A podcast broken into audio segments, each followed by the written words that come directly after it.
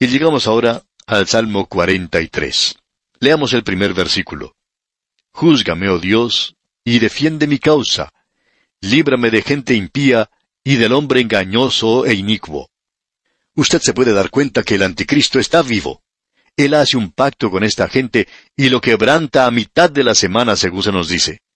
Y este es su clamor, líbrame del hombre engañoso e inicuo. Sabe, amigo oyente, yo he hecho esa oración en el día de hoy. No sé si habremos llegado a ese punto en el presente, pero yo digo, oh Dios, no permitas que un dictador se levante en nuestra nación. No permitas que yo tenga que sufrir bajo un dictador. Existe ese gran peligro en el presente, ¿sabe usted? Nosotros necesitamos orar a Dios de la misma manera en que lo hizo esta gente. Líbrame de gente impía y del hombre engañoso e inicuo. Por cierto que no quiero que una persona como esta gobierne sobre mí. Hemos tenido bastante de ellos en la historia. Tememos que la situación de nuestras naciones en el presente es tal a causa del liderazgo que tienen y a causa de los problemas internos que sufren. Escuche ahora lo que él dice en la primera parte del versículo tres. Envía tu luz y tu verdad. Estas me guiarán.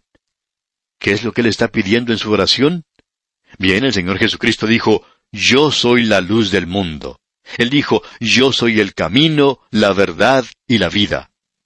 Usted se da cuenta, amigo oyente, que cuando él dijo eso, no fue algo que fue olvidado por aquellos que lo escucharon, porque ellos sabían que si él era la luz y él era la verdad, él era el Mesías que había venido a librarlos. Leamos otra vez este versículo 3 del Salmo 43. Envía tu luz y tu verdad, éstas me guiarán me conducirán a tu santo monte y a tus moradas. Él quiere regresar a Jerusalén. Él quiere regresar y adorar en el templo y regresar nuevamente a Dios. Él fue enseñado que él debía adorar a Dios. Y ahora el versículo 5 nos dice, ¿Por qué te abates, oh alma mía, y por qué te turbas dentro de mí? Espera en Dios, porque aún he de alabarle, salvación mía y Dios mío. En su desesperación, él se vuelve nuevamente hacia Dios. Espera en Dios, porque aún he de alabarle, salvación mía y Dios mío. Y llegamos ahora a otro salmo masquil. Este es un salmo de instrucción y es de los hijos de Coré. Escuche lo que dice el versículo 1 del Salmo 44.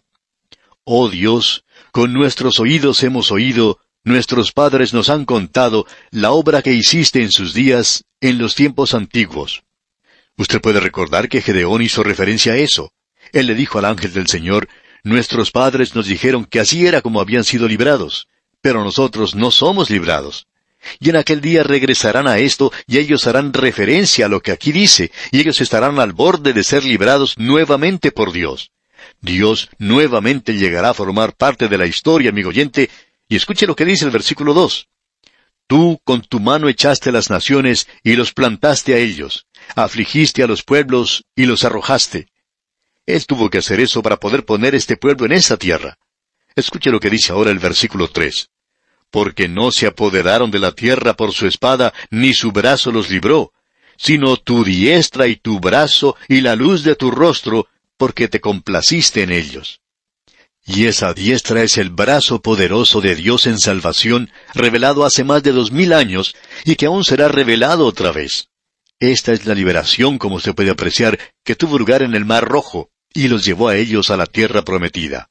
Leamos una vez más el versículo tres de este Salmo 44, que dice, Porque no se apoderaron de la tierra por su espada, ni su brazo los libró, sino tu diestra y tu brazo y la luz de tu rostro, porque te complaciste en ellos. Y luego tenemos el clamor que sale del corazón de él. Escuche lo que dice el versículo cuatro. Tú, oh Dios, eres mi rey. Manda salvación a Jacob. Ojalá que todos comprendamos de qué es que estamos hablando aquí. Jacob es la nación de Israel. Cuando estamos hablando acerca de un rey, estamos hablando de su rey, el rey de ellos. Y aquí hay una aplicación para nosotros pero debemos guardar esto en la debida perspectiva y eso hará que tenga mucho mayor significado para nosotros. Y aquí nos detenemos por hoy, amigo oyente, y contamos con su muy valiosa atención en nuestro próximo programa cuando proseguiremos el estudio de este maravilloso libro de los Salmos. Hasta encontrarnos de nuevo en este mismo punto del dial, deseamos a usted una vida de estrecha comunión con el Señor Jesucristo. Regresamos hoy, amigo oyente, al Salmo 44.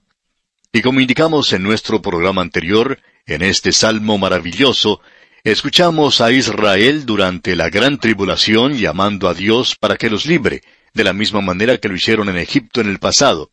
Y finaliza con un clamor para redimir y nos da la introducción al Salmo 45, uno de los grandes salmos mesiánicos y uno de los puntos culminantes de la palabra de Dios. A todo esto regresamos en el día de hoy, así es que comencemos a leer algo en el Salmo 44.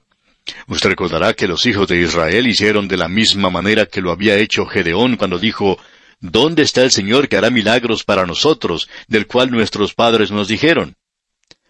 Bien, en la gran tribulación ellos pensarán que quizá Dios se ha olvidado de ellos, pero Él no los ha olvidado. Y usted encontrará en la parte central de este salmo que ellos no solo miran hacia atrás, sino que también miran hacia el futuro con una gran fe. Créanos, amigo oyente, esta es una gran fe, especialmente en la época de la gran tribulación.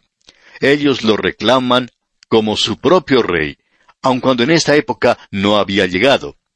Veamos pues los versículos cuatro al seis de este Salmo cuarenta y cuatro. Tú, oh Dios, eres mi rey, manda salvación a Jacob. Por medio de ti sacudiremos a nuestros enemigos, en tu nombre hollaremos a nuestros adversarios, porque no confiaré en mi arco, ni mi espada me salvará. En aquel día, el remanente piadoso está pidiendo venganza. Ellos se encuentran bajo la ley y tenían el derecho de hacer eso. Nosotros en el día de hoy debemos orar por aquellos que nos usan engañosamente. En realidad, a nosotros se nos ha indicado que debemos amar a nuestros enemigos. Y debemos decir que esa es una cosa bastante difícil de hacer. Pero lo que podemos hacer es entregarlos a ellos, al Señor. Él nos ha dicho, no os venguéis. ¿Por qué? Porque nosotros debemos entregarlos a Él, porque Él dice que Él es quien pagará. Pensamos que es necesario entregar muchas personas al Señor, ponerlos a ellos en sus manos, no solo para la salvación, no solo al pueblo de Dios, sino a aquellos que en el día de hoy nos están causando problemas. Ahora no deseamos que nos entienda mal, amigo oyente, pero esto no es a causa de un perjuicio personal, sino que nos estamos refiriendo a aquellos que están tratando de estorbar la predicación de la palabra de Dios. Es algo terrible en el presente tratar de enlodar el nombre de un hombre o una mujer que tiene una posición firme a favor de Dios. Creemos que usted debe tener mucho cuidado antes de criticar a su pastor. Usted tiene que estar bien seguro que lo que está diciendo es la verdad, porque para algunas personas él representa la causa de Dios en este mundo. Y ellos juzgarán a Dios mayormente por lo que Él les está diciendo. Creemos que esa es la razón por la cual muchos jóvenes en la actualidad se han apartado de la Biblia y de la Iglesia, porque ellos pertenecían a un lugar donde tenían padres creyentes y esos padres creyentes criticaban al predicador todos los domingos. Y créanos, amigo oyente, eso se hace agotador. Eso es algo duro de roer. La mayoría de los predicadores somos realmente duros y al presente muchos que no tenemos buen sabor reconocemos eso. Pero está mal el desacreditar a un hombre que está predicando la palabra de Dios. Así es que aquí vemos que ellos están pidiéndole a Dios que intervenga. Sigamos avanzando en este salmo y para ello vamos a dirigirnos a la parte final del salmo. En el versículo 22 vemos que ellos se encuentran en dificultades tremendas. Los vemos pasando por una época de muchos problemas. El enemigo está furioso contra ellos. Es ese pequeño cuerno mencionado por Daniel que está desgastando, por así decirlo, a los santos del Altísimo. Ellos están en grandes dificultades. Estos son santos judíos, digamos de paso. Ellos han sido advertidos ya que la guerra los va a subyugar y que también ellos no deben responder a esa lucha. Ellos deben rechazar la marca de la bestia y que ellos son muertos en gran número, y ellos están clamando a Dios. Opinamos que este es uno de los momentos más tenebrosos de toda la historia del mundo, y escuche lo que dice el versículo 22 de este Salmo 44. Pero por causa de ti nos matan cada día. Somos contados como ovejas para el matadero. Ese no es el cuadro actual de la iglesia, ¿verdad? Debemos decir que ellos también están sufriendo por amor de Cristo. Hay muchos que están pasando por una situación como esta, pero en su gran mayoría no creemos que la Iglesia se encuentre en esta posición. La nación de Israel estará en esa posición, es decir, el remanente de la nación. Debemos dejar eso bien en claro. Estamos hablando del remanente, y cuando nos referimos a la iglesia, no estamos hablando del número total de los miembros de la iglesia o del número total de las iglesias. Ahora el versículo 23 dice, Despierta, ¿por qué duermes, Señor? Despierta, no te alejes para siempre. Tenemos aquí un clamor para que Dios se despierte, por así decirlo. Bueno, Dios no está dormido, amigo oyente. Es la desesperación en la que se encuentran lo que hace que ellos hagan esto. La época de los macabeos, y esa es una época entre el Antiguo y el Nuevo Testamento, esta gente llegó al primer plano, digamos, de Israel. En esa época, a propósito, en lo que al pasado se refiere, era la ocasión cuando ellos sufrieron más que en cualquier otra oportunidad de su historia. Pero no es nada comparado con el período de la gran tribulación. En ese entonces, ellos tenían un grupo de sacerdotes que se llamaban los despertadores, y ellos eran quienes clamaban a Dios y elevaban este clamor, Despierta, ¿por qué duermes, Señor? Y en aquel día pensaban como que Dios estuviera durmiendo. Pero Juan Hircano, uno de los macabeos principales, tenía esto que decir acerca de ellos. Él dijo, ¿Está durmiendo la deidad? ¿No ha dicho la Escritura, He aquí no se adormecerá ni dormirá el que guarda a Israel. Y con eso, amigo oyente, se acabó ese grupo de los despertadores. Usted no tiene que pedirle a Dios que se despierte, amigo oyente, pero ciertamente hay épocas cuando uno siente como si debiera hacerlo. La gente de esta época pensaba así. Despierta, ¿por qué duermes, Señor? Bueno, Él no está dormido, Él está preparándose para actuar. Leamos ahora los versículos 23 al 26 de este Salmo 44. Despierta, ¿por qué duermes, Señor? Despierta, no te alejes para siempre.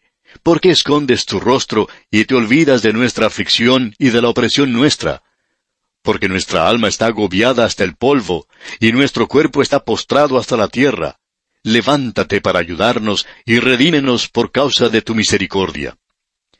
Este es un clamor que sale del momento más tenebroso de la historia del mundo, y en esta oportunidad viene el Rey. Esta es la oportunidad cuando Él se abre camino